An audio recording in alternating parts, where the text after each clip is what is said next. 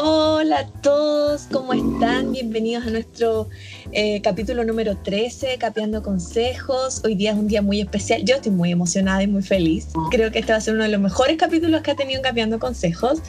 Eh, tengo también, tengo, tenemos una invitada especial. Eh, una invitada especial y muy clever, muy bacán, a la cual yo admiro mucho. Después les voy a contar por qué. pero primero, Raimundo, ¿cómo estás? Estoy bien, muy bien. Y tú, amiguita, yo también estoy muy ansioso y muy a la espera de desarrollar este que es posiblemente nuestro mejor capítulo, sin duda. Sí, de todas maneras. Em, te cuento, te cuento y le voy a contar a todos porque estoy tan emocionada. Tenemos a Marien, Marien Fernández, que es una maestra Baldor.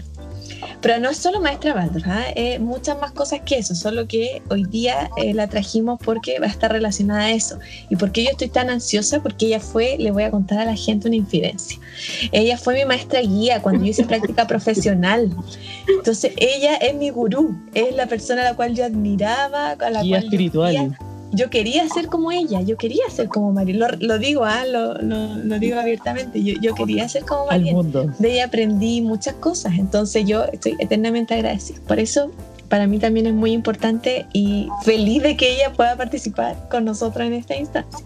Ya, sin más preámbulos, les voy a dejar a la misma María para que ella salude y se presente. María, bienvenida, María. Bienvenida. Hola, hola chicos, ¿cómo están? ¿Qué tal? Bien. Hoy estoy súper contenta de poder hablar con ustedes y nada, me encanta esta iniciativa y este podcast que tienen. Y nada, espero aportar en, lo que sea posible aquí. Sí, por supuesto que sí. Oye, María, cuéntale a la gente, cuéntale a la gente em, quién eres, eh, toda tu experiencia, eh, no sé, lo que, le quieras contar a nuestros seguidores. Sí, mira, eh, bueno, yo soy Marien, Marión Fernández. Eh, bueno, tampoco tengo tantos años de experiencia, pero ya más o menos voy sumando ocho, ocho años más o menos. Y mm, me, eh, por casualidad de la vida he llegado a las escuelas alternativas, entre comillas, a las llamadas alternativas de esta metodología. Comencé, comencé en una escuela budista, que fue donde nos conocimos con Meli, Sí. Hola Francisco Arela, no sé si se puede nombrar. Sí, se puede nombrar. sí, un, saludo, un saludo a todos los Francisco Un saludo a todos los valerianos. Sí. Eh, bueno, esta escuela tiene una, una, una, línea budista, pero es una escuela con metodología de proyecto. Entonces ahí yo empecé recién saliendo de la U y, y bueno, estuve trabajando ahí cuatro años. Y, y bueno, ahí aprendí, conocí a maestras eh, bueno, Baldor, había alguna guía Montessori por ahí, Rayo Emilia, pero todo se confluía en los proyectos, en la metodología de, de proyectos. Y ahí nos conocimos con Meli, y bueno, súper aplicada ahí la practicante, súper bien. Eh, nada, luego, luego me fui, me fui, me fui de Chile, ahora yo vivo en Barcelona, que es donde le estoy, desde donde les estoy hablando ahora. Aquí estuve trabajando en un colegio Montessori, pero poco tiempo, medio año. Y luego me cambié a una escuela Waldorf, que fue lo que yo eh, me formé en Chile. Se explico un poco. Eh, en Chile, bueno, yo eh, estudié en la Católica, estudié pedagogía básica y también licenciatura en historia. y, al salir de la U y entrar en este colegio, en, en Francisco Varela, en este, este colegio alternativo, conocí a una maestra Waldorf y bueno, después de un par de años yo hice la formación, que son dos, años, dos años, y sí, es una formación específica en esta metodología. Y bueno, y ahí me entré en este mundo un poco, ¿no? Eso es más o menos mi, Oye, o sea que mi maestra tenía otra maestra, qué loco esta cuestión. Claro, que todos tenemos maestros, hasta los maestros tienen todos, todos, todos, todos. Sí, los mayores también, somos, son todos maestros. Oye, María.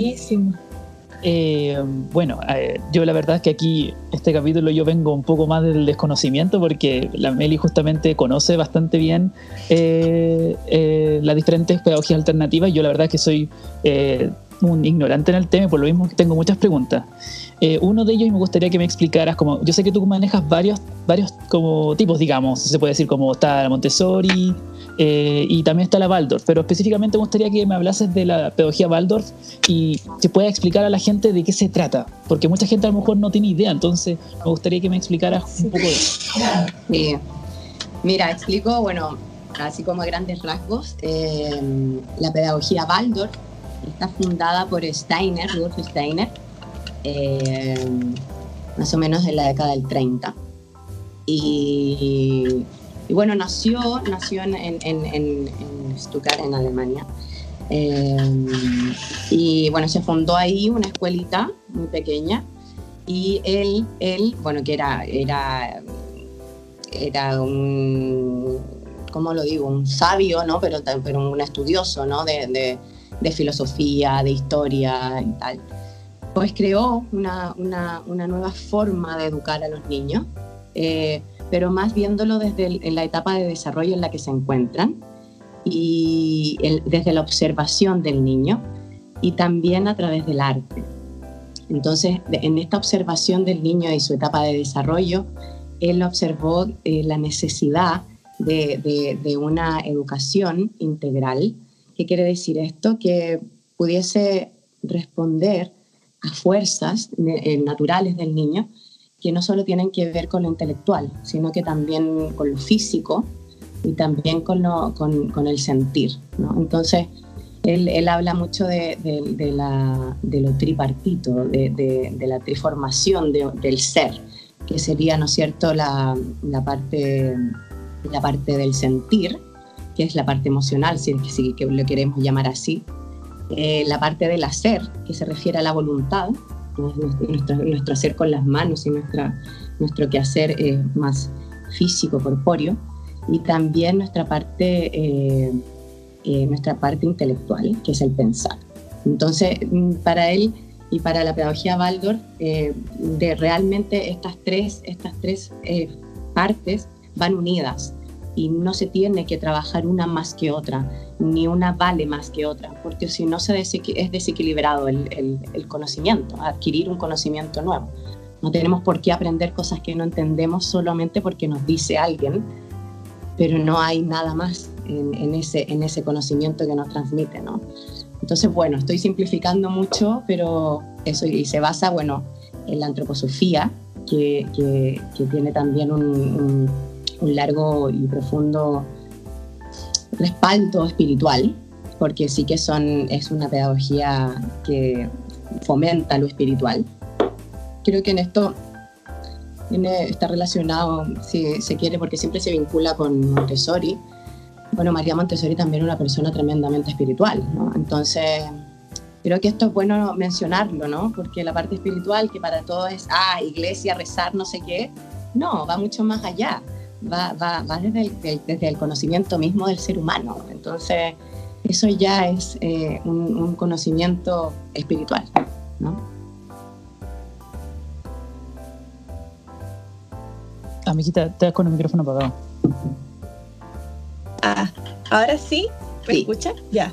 Buenísimo, que yo iba a decir que, que mm, es bien curioso porque cuando uno lo escucha, como que obviamente te hace mucho sentido, ¿cierto? A los que pensamos que la educación en Chile necesita mejorar montones de cosas, como por ejemplo, yo lo he dicho hasta el cansancio, ayer lo dije en un live también, falta educación emocional en Chile porque acá se coincide la educación de otra forma y se concibe al ser humano y al estudiante de, una forma que es muy distinta como la, la concebía, por ejemplo, Rudolf Steiner o las distintas metodologías alternativas.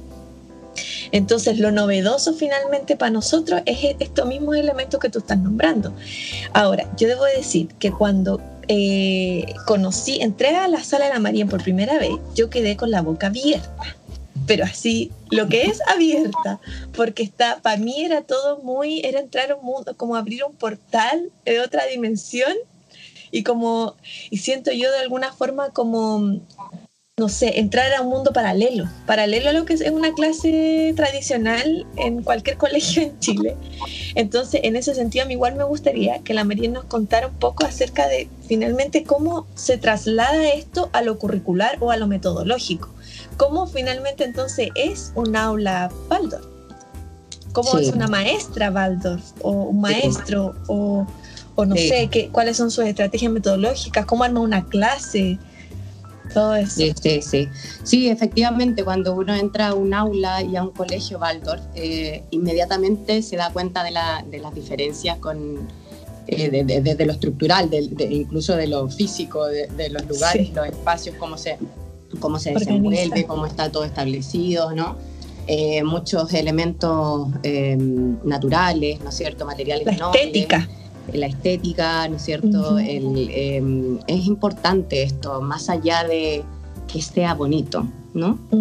Sí. Esto, esto lo hemos conversado con otras maestras y, nos dicen siempre, es que es tan bonito, es tan bonito. Sí, es bonito, pero es porque el niño se merece esto y es lo mínimo, lo mínimo que podemos entregarle a un niño es la belleza del mundo antes, porque él todavía no está preparado para todo lo que nosotros como adultos tenemos en nuestra cabeza y, nuestras concepciones y prejuicios, sino que primero enseñémosles a los niños algo hermoso, algo, algo, que tenga, algo que tenga un sentido, pero también para sus sentidos. Entonces uno entra a, una, a un aula, a, una clase Waldorf, y bueno, todo de madera, eh, las, pizarras son pizarras de, tiza. de tiza y de colores donde podemos dibujar, ¿no es cierto?, más, eh, eh, más gráficamente, ¿no? Y se cuida mucho la materialidad porque y esto es importante porque realmente mm, no es como una obsesión antiplástico, que personalmente yo la tengo un poco, pero no es, porque, no es porque algo positivo, no, pasa nada contra esto, ¿no? Pero creo que hay un exceso de, de plástico a nivel didáctico y, táctil que no permite a los niños realmente tener una experiencia eh, integral, ¿no? Entonces hay mucho, hay mucho madera, mucho, qué sé yo, eh, vidrio, eh, qué sé yo, cerámica, o barro, lanas, lanas naturales. Aguante las lanas. es que esto es importante porque la materialidad es con lo que es con lo que trabajamos, es con lo que el niño toca. Entonces no es lo mismo que el niño esté con un vaso plástico que se le va a caer 20 veces a que esté con un vaso de vidrio que se le cae y se le va a caer y se le va a quebrar que le va a quebrar, no a nadie le va a pasar nada y lo va a recoger y, seguimos todo, ¿no? O sea, tiene un peso, una temperatura, toda esta materialidad permite a, los niños también tener esta, esta experiencia, ¿no? Entonces, bueno, eso por un lado, la materialidad y, los espacios. Yo diría que son espacios más bien eh, austeros, con espacios, con espacios que respiren, no llenar, no llenar las, las paredes de cartelería, y de cosas que en realidad están más de adorno que, que, que, de utilidad, ¿no? Si vamos a poner algo, bueno, que sean las acuarelas y las pinturas que estamos haciendo. De los niños. Sí, claro. algo así. Pero mm, realmente es eso, como dejar respirar. En, la pedagogía Waldorf se habla mucho de la expansión y la contracción a todo nivel, ¿no? Los niños en el juego y en todo momento muestran eh, momentos de expansión donde hay movimiento, donde hay todo, todo tipo de, de, expresión, tanto corporal como, como verbal, pero también hay momentos de calma. Entonces el niño en un día a día puede transitar en, esta, en, en, calma y luego eh, expansión. Pero eso lo hacemos juntos, porque es una experiencia linda, lo hacemos guiado, ¿no? Como, como juntos, ¿no? Y, y eso, ¿no? Eh, no sé si ahí te contesto o, algo más. Sí, sí, sí, pero me gustaría que, fuéramos aún más específicos, como por ejemplo una mañana en una escuela balta. Sí, mira. Desde que llegamos hasta que, no sé, por último hasta el almuerzo, ya, para no estar... te explico. Antes, antes de, explicar como una mañana, me gustaría hacer una, una puntualización respecto a cómo se organiza más o menos eh, curricularmente esto. Eh, la pedagogía Waldorf trabaja por periodos. Esto quiere decir que nosotros no tenemos un horario que em, de 8 a 9 matemáticas, de 9 a 10 inglés, no. Nosotros trabajamos con algo que, bueno, se llama de diferentes maneras, pero casi siempre se llama clase principal, que es todo el bloque de la mañana. Son alrededor de dos horas en la mañana. Entonces nosotros hacemos el periodo de lenguaje o de letras, que dura más o menos entre tres o cuatro semanas, que es lo que se establece como, una, como un periodo. Entonces, durante un mes nosotros profundizamos el lenguaje, solo el lenguaje, y luego dejamos descansar esto y entramos, por ejemplo, en matemáticas, en cálculo. Un mes nuevamente. Esto, sí, esto es un gran cambio a nivel práctico, cuando uno se cambia de una escuela con un horario bueno, tradicional y entra esto, uno tiene una duda como, oye, ¿y esto qué raro? ¿Que los niños se aburrirán de hacer todo lo mismo todos los días? Bueno, esto es maravilloso. O sea, esto, es, esto de los periodos es algo increíble que me ha abierto un mundo de, de posibilidades realmente muy entretenido, porque ningún niño nunca ha dicho, ay, pero ya no quiero hacer esto. ¿Por qué? No, porque realmente se logra profundizar en algo y llegamos, estamos todos eh, sincronizados y podemos avanzar en esta, en esta área un mes, un mes donde se van haciendo diferentes cosas y tal, ¿no? Eso era como un paréntesis antes de, de, de, la mañana. ¿Cómo llegan los niños en la mañana? Bueno, los niños en la mañana, dependiendo de cómo, de cómo sea el colegio, pero más o menos es así, pero antes de entrar a, la, a la clase, los niños dejan sus cosas, bueno, todo esto es súper autónomo, los niños pueden ser muy pequeñitos, ya de seis años, pero ellos tienen que dejar su comida y cada uno tiene su perchero, todo esto, los zapatos, cambiarse los zapatos para entrar, eh, bueno, hacer un montón de, de, cosas para, para Rituales, rituales de llegada. Son, varios minutitos ahí en eso. Luego ellos eh, se ponen en la puerta de la entrada de, la, de cada clase y hacen una, una fila dependiendo de cómo se vayan desocupando. Y la maestra o el maestro los saluda uno por uno en la mañana, con la mano, mirándolo a los ojos, ¿no es cierto? Los saludamos, vemos cómo llega el niño, cómo llega después de haber dormido, si es que está enfermo, si es que, si es que tiene la mano fría, si, es que está muy expansivo y muy loco, o está demasiado calladito, o, o ¿no es cierto? Eh, bueno, entonces es como un saludo personalizado, cortito, un par de minutos, pero que uno logra tener un contacto uno a uno, y los niños van entrando. Cuando entran los niños, eh, se empieza la clase, la clase principal está dividida un poco en tres. Por una parte está la llegada y se llama parte rítmica. En la parte rítmica hacemos movimiento. parte favorita. Tú lo conoces perfectamente porque lo llamábamos círculo, en el colegio lo llamábamos círculo. Entonces, bueno, es una parte rítmica de movimiento, de canto, de ronda, es muy entretenido, muy entretenido. Después vamos al trabajo, ah, ya estamos preparados para entrar en el trabajo del pensar, ¿no? Como en el cuaderno y tal. Después de esto, de, de, hacer un trabajo un poquito, entre comillas, más intelectual, dependiendo de la edad de, la edad de los niños,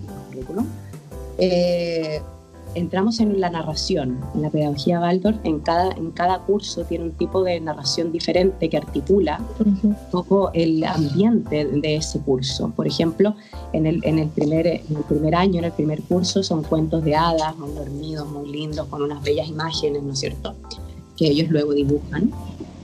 Luego en la segunda, en segunda, en segundo año son fábulas, en el tercero, bueno, son, son muchas eh, maneras distintas de narración, pero todos en, un momento dentro de esa clase principal tienen un, espacio de narración de cuento, que es sagrado, por supuesto. Sí. Bueno, después eh, desayunamos juntos y bueno, más o menos así es la mañana de un niño, de, dura dos horas esta clase principal que va por periodo.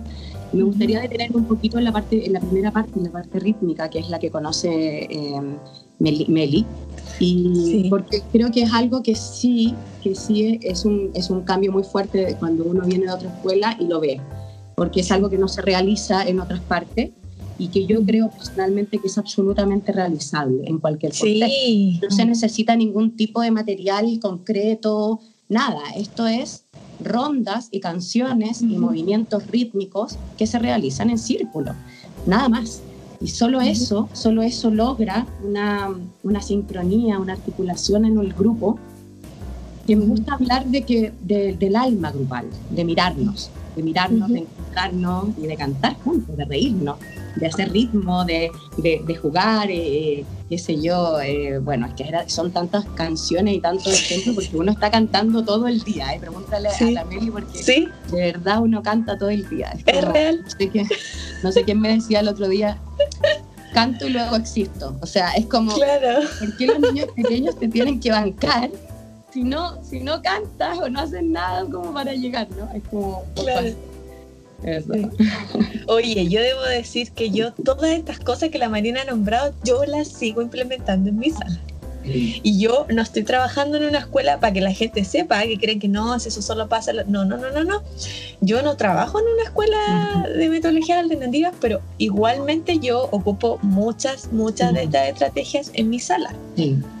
Es, importante esto que estás diciendo, Meli, porque tengo amigas y, todo que trabajan en escuelas tradicionales y y de, y de verdad que integran estrategias y metodologías así muy puntuales en ciertos momentos, donde son efectivos absolutamente. y generas un cambio, sí, generas un cambio notorio, eh, un cambio para los niños, para, los, tus colegas también. O sea, a mí, yo tengo compañeras que a mí me han dicho, por ejemplo, me gusta mucho mirarte por la ventana cuando tú, por ejemplo, estás conversando con los niños o haciendo juegos de dedo. Los famosos juegos de dedo. Los famosos Yo los aprendí todos de, de la Marien yo las aprendí en la Marien y hasta el día de hoy que tú te mueres, que yo, o sea, todo el mundo que me conoce como la Meli juego de... Bueno, acá está la responsable de esta situación.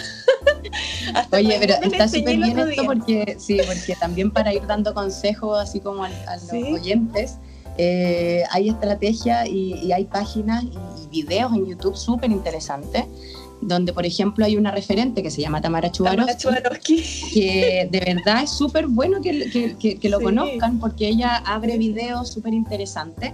También hay unos chicos que recorrieron toda Sudamérica en un, en un, en un bus y empezaron a recolectar muchas muchas canciones que se llama De rumbo al cambio. De rumbo, al cambio. De rumbo al cambio, un trabajo excepcional de estos chicos que en el fondo son recopilaciones que uno va haciendo, que yo también, ay, había una profe que se sabía una canción del otoño, todos íbamos a, ir a aprendernos la canción del otoño. ¿Te sabes una canción de la primavera? Todos nos aprendemos.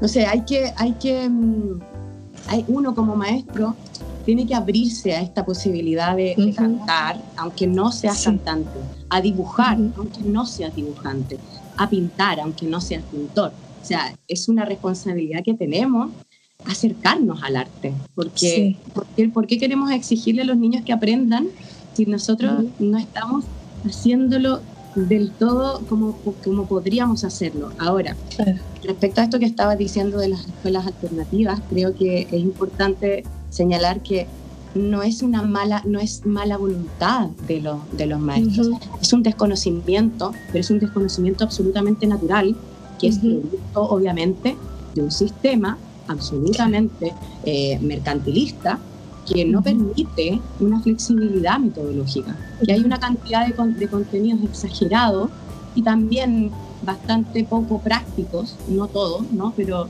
yo diría que la mitad sirve. Entonces, esta, esta cosa de los contenidos mínimos obligatorios que al final se transforman en contenidos máximos obligatorios que si no, si no, entran, si no me entra en la planeación del año, en la planificación que hago, porque al final es importante, creo que, creo que es, una respuesta absolutamente natural de, de, los, de, los, profesores no poder llegar a, preocuparse, a concentrarse en la metodología, porque realmente es imposible poder llevarlo. Pero sí que se puede.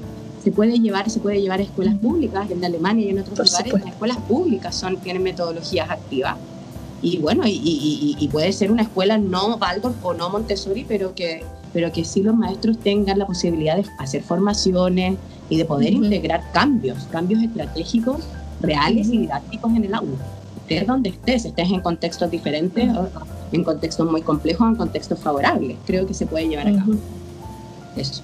Oye, Marian, eh, bueno, tengo hartas preguntas en la cabeza en este momento, pero voy a ir por parte. Una de ellas es... Eh, ¿Cómo tú ves el impacto de estas pedagogías en los estudiantes? Quizás al comienzo, primero cómo ellos los van adaptando quizás para ellos, por ejemplo, a los niños que están acostumbrados a una teoría una tradicionalista, cómo pasa, cómo es el cambio y cómo después se ve el resultado, como al, final del proceso, eh, a diferencia de otra de, la metodología tradicionalista, me refiero. Sí, sí.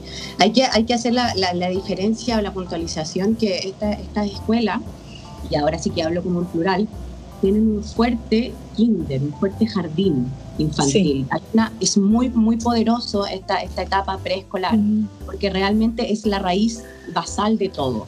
O sea, se, le reconoce esto partiendo porque las maestras obviamente ganan lo mismo que todos, aquí todos ganamos lo, o sea, y, tengo que hablar un poco de este tema de los sueldos porque me parece una cosa extrañísima que, que, que, que las maestras de infantil eh, no, no, no, accedan al mismo salario que, el que todos, ¿no? Y, no sé, nunca he entendido por qué un, profesor de universidad tiene que ganar más que una maestra infantil. No, no lo entiendo, ¿no? No se trata de más o menos, se trata de igualdad. Estamos todos en una etapa de desarrollo diferente, pero en el mismo individuo, ¿no? Entonces, bueno, todas estas, estas escuelas parten de, de una etapa infantil muy fuerte, donde se desarrolla el juego libre, donde se desarrolla el movimiento y donde se da total apertura y, libertad al desarrollo físico de los niños, porque el de 0 a 6 realmente, o de 0 a 7, porque hablamos de septenio, hay un desarrollo sensorio-motor y físico tan fuerte, tan poderoso, que realmente no tenemos por qué, eh, y sería una irresponsabilidad, intelectualizarlos en este periodo. No, esto esto quiere decir que los niños aprenden jugando, pero aprenden muchísimo, de más que si los sentásemos a unos niñitos de cuatro años a recortar y, pegar figuritas, no, no, es necesario, porque los niños aprenden en el juego, tanto interior como exterior, porque el juego libre también puede ser dentro como fuera, ¿no? Eh, aprenden mucho más de, las relaciones sociales, del respeto, de todo esto, ¿no? Eh, eso. Eh, entonces este, este, esto se configura así. Es muy importante no adelantar etapas. Por ejemplo, en la lectoescritura hay una obsesión porque los niños, es que mi hijo, mi hijo aprendió a leer a los cuatro años, mi hijo aprendió a leer a los cinco. Qué pena, qué pena. ¿Sabes? Porque quiere decir que, que, perdió dos años de juego importante. Eh, obviamente que si un niño de manera natural quiere, eh, empieza a reconocer la A de su nombre o las letras de su nombre, está bien en un cuento, qué sé yo, jugando, ¿no? Pero sentarlos y, enseñarles el abecedario y tal, no sé, son niños que todavía no han perdido los dientes de leche, eh, no, tienen por qué estar preparados, es, que es irresponsable, es irresponsable. ¿No es cierto? Esta obsesión mm. por que los niños empiecen a hablar antes del año porque si no, no va a ser inteligente. ¿Por qué? No, eh, ¿Por qué tiene que caminar al tiro? Todo esto es nuestra inmediatez adulta de querer que todo sea antes, Mientras antes mm. mejor. No, mientras antes mejor no. Mientras, mientras el niño esté preparado y cuando realmente sea el momento. Por ejemplo, en la, en la lectoescritura, yo te, comento mucho esta transición de kinder a, primaria porque me ha tocado tener muchas veces primero. De hecho, ahora estoy terminando otra vez un primero. esta transición de, jardín a primaria siempre me, de básica me toca mucho. Entonces, eh, tú me preguntabas también por, por los niños que llegan de, de, otras escuelas, que esto pasa siempre, en todos lados, ¿no? Los niños que llegan de otras escuelas, eh, o por ejemplo, que no hayan hecho un jardín eh, de, de, este estilo de metodología, bueno, llegan con, otra, con otro ritmo, ¿no? Llegan con un ritmo de, de pregunta-respuesta. ya llegan en ese sentido muy, muy dormidos, en, en, en un sentido de, libertad de expresión y tal. Creo que para ellos, por lo menos lo que me ha tocado a mí, es un verdadero regalo llegar a un colegio con, una apertura artística y con una apertura así, porque a veces eh, saben, saben el tema curricular, por ejemplo, saben leer y escribir, pero no saben, no saben de dónde vienen las letras y dónde, y dónde nace cada letra, y dónde se encuentran en la naturaleza y por qué se escribe así. Entonces queremos darle un sentido a lo que están haciendo porque van a usar esas letras toda su vida. O sea, lo mínimo que merecen es, es tener un cuento bonito, una explicación, una canción, una rima con cada una de esas letras y jugar más. Entonces, a mí me pasa que llegan con otro ritmo, ¿no es cierto? Muy así, pero muy rápido se, se sincronizan con el grupo y las actividades artísticas son una oportunidad, porque una oportunidad que no han tenido de expresión, ¿no? Y otra cosa que quiero eh, como un poco comentar es algo que mm, uno escucha mucho, ah, es que las escuelas alternativas los niños hacen lo que quieren. Quiero pararme ahí dos minutos. Sí, sí, sí. Quiero pararme ahí dos minutos. ¿eh?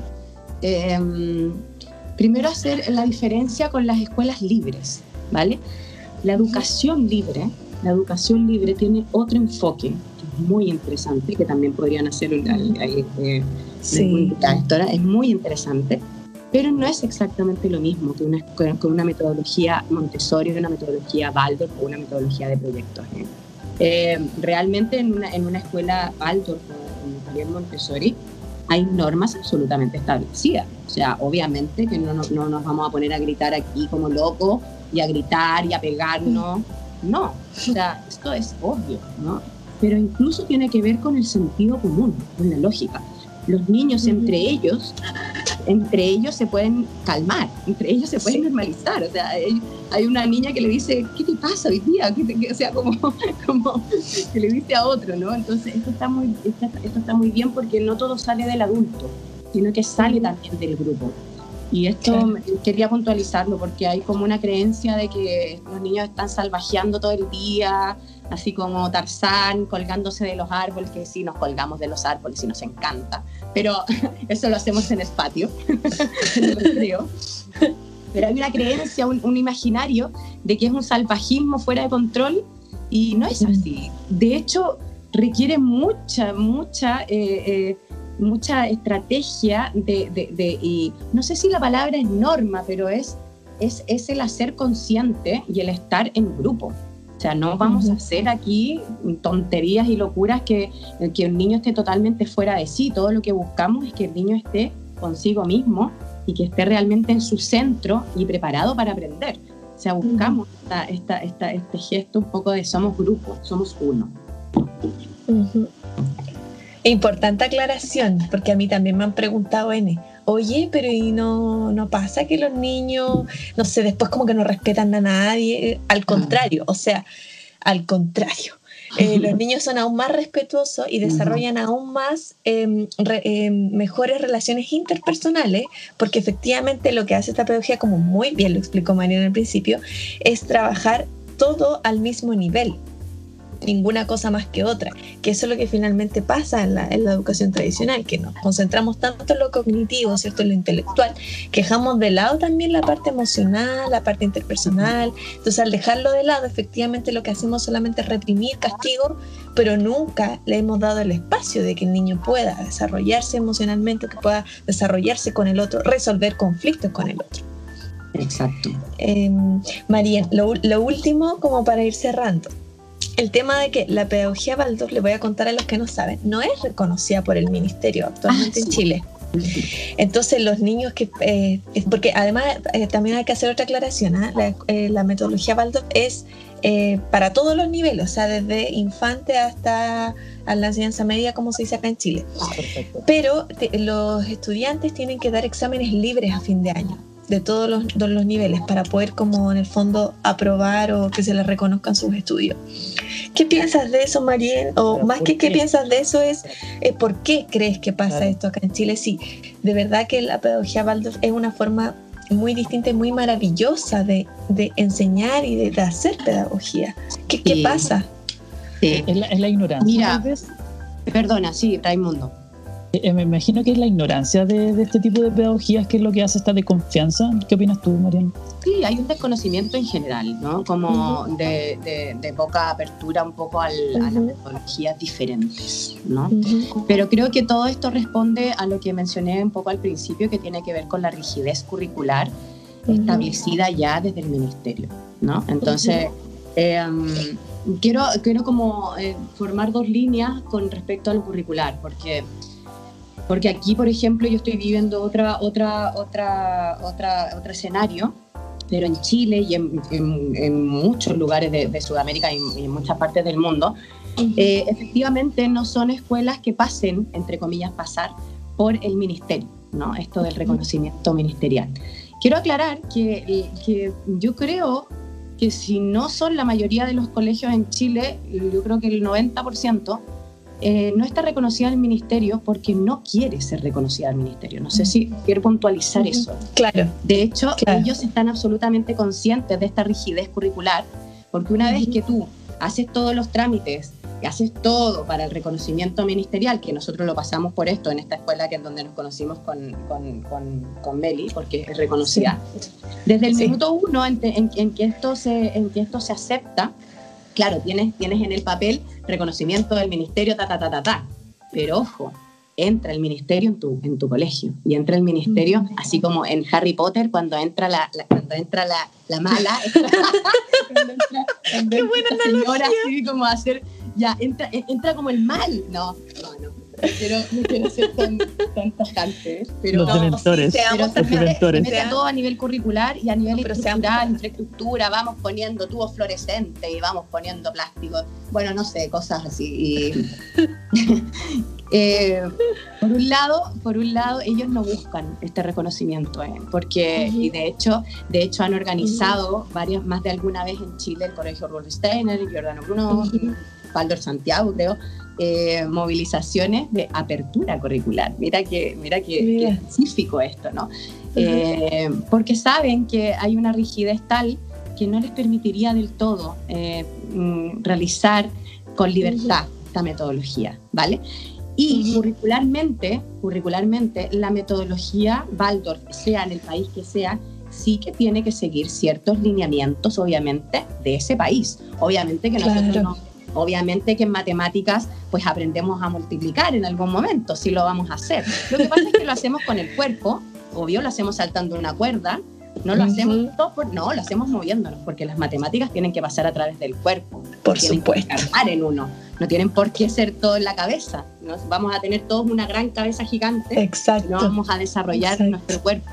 Entonces, más que nada, yo creo que es por un lado de, la voluntad también de los gobiernos, dependiendo de qué país sea, de abrirse un poco a esto. Lo digo porque aquí donde vivo, y no, no pasa en toda España, ¿eh? pero aquí donde, donde estoy yo, particularmente en Cataluña, hay tres colegios y en el que yo trabajo también, donde sí están homologados, se dice homologados, pero el reconocimiento del ministerio, ¿no? Pero esto ha sido difícil también de llevar, ¿ya? Pero sí se puede, porque desde, desde, desde, el, desde el Estado, desde el, el, gobierno central, ¿no es cierto? Hay cierta apertura por, vale, tienes una escuela diferente, envíame tu proyecto, no sé qué, no sé cuánto, y hablamos cómo lo hacemos en modo curricular, ¿no? Y sí que, como dice Meli, sí que se realizan exámenes libres en Chile también.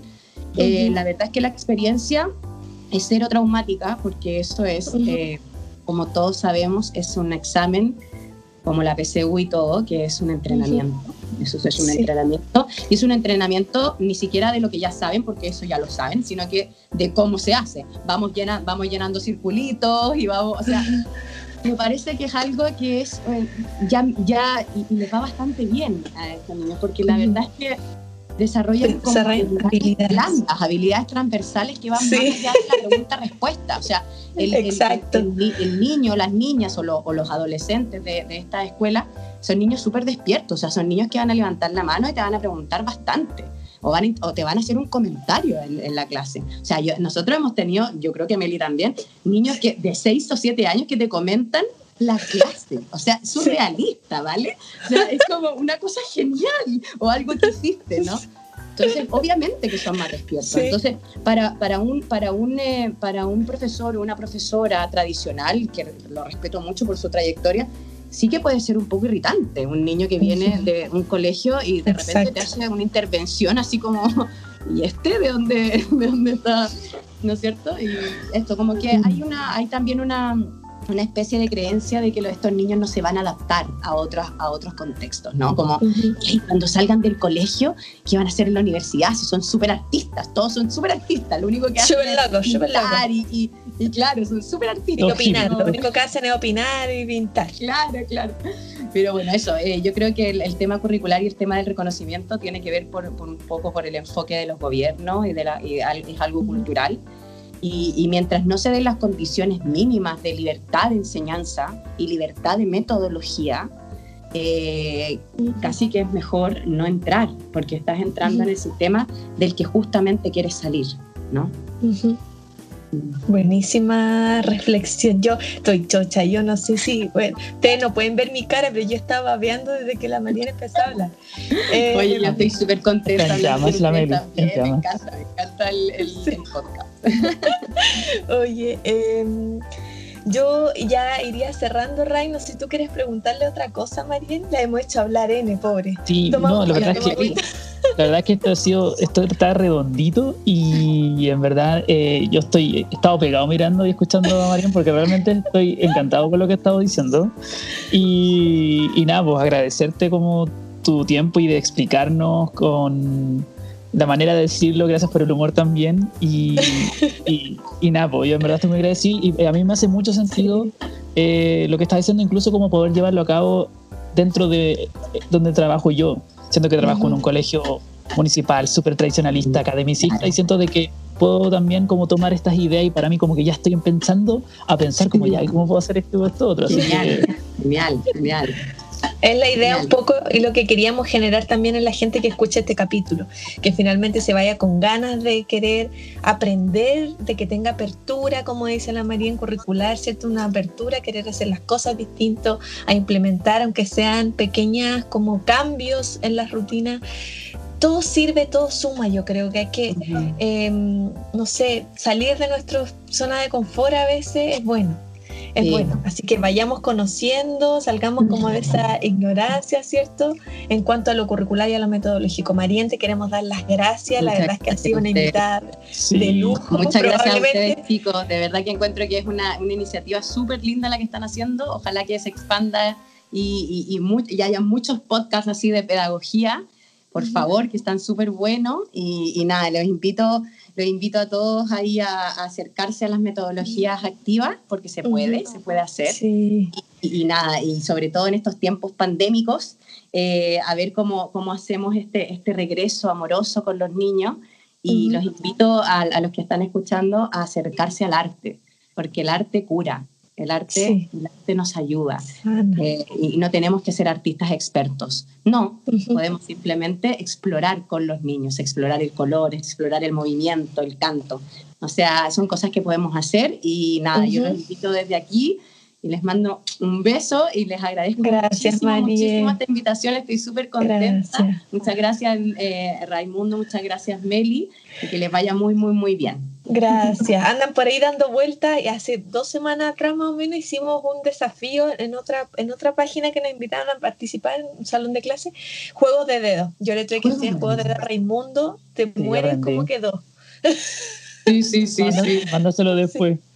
Así que visiten el, visiten el canal de Tamara Chubarovsky y de Rumbo al Cambio, como dijo Marina, y pueden sacar hartas ideas también para empezar la clase, para para el tema de la atención, no sé, hacer rupturas también en la rutina. Eso, un abrazo, nos despedimos. Chao, chao a todos. Muchas gracias, que vaya muy bien.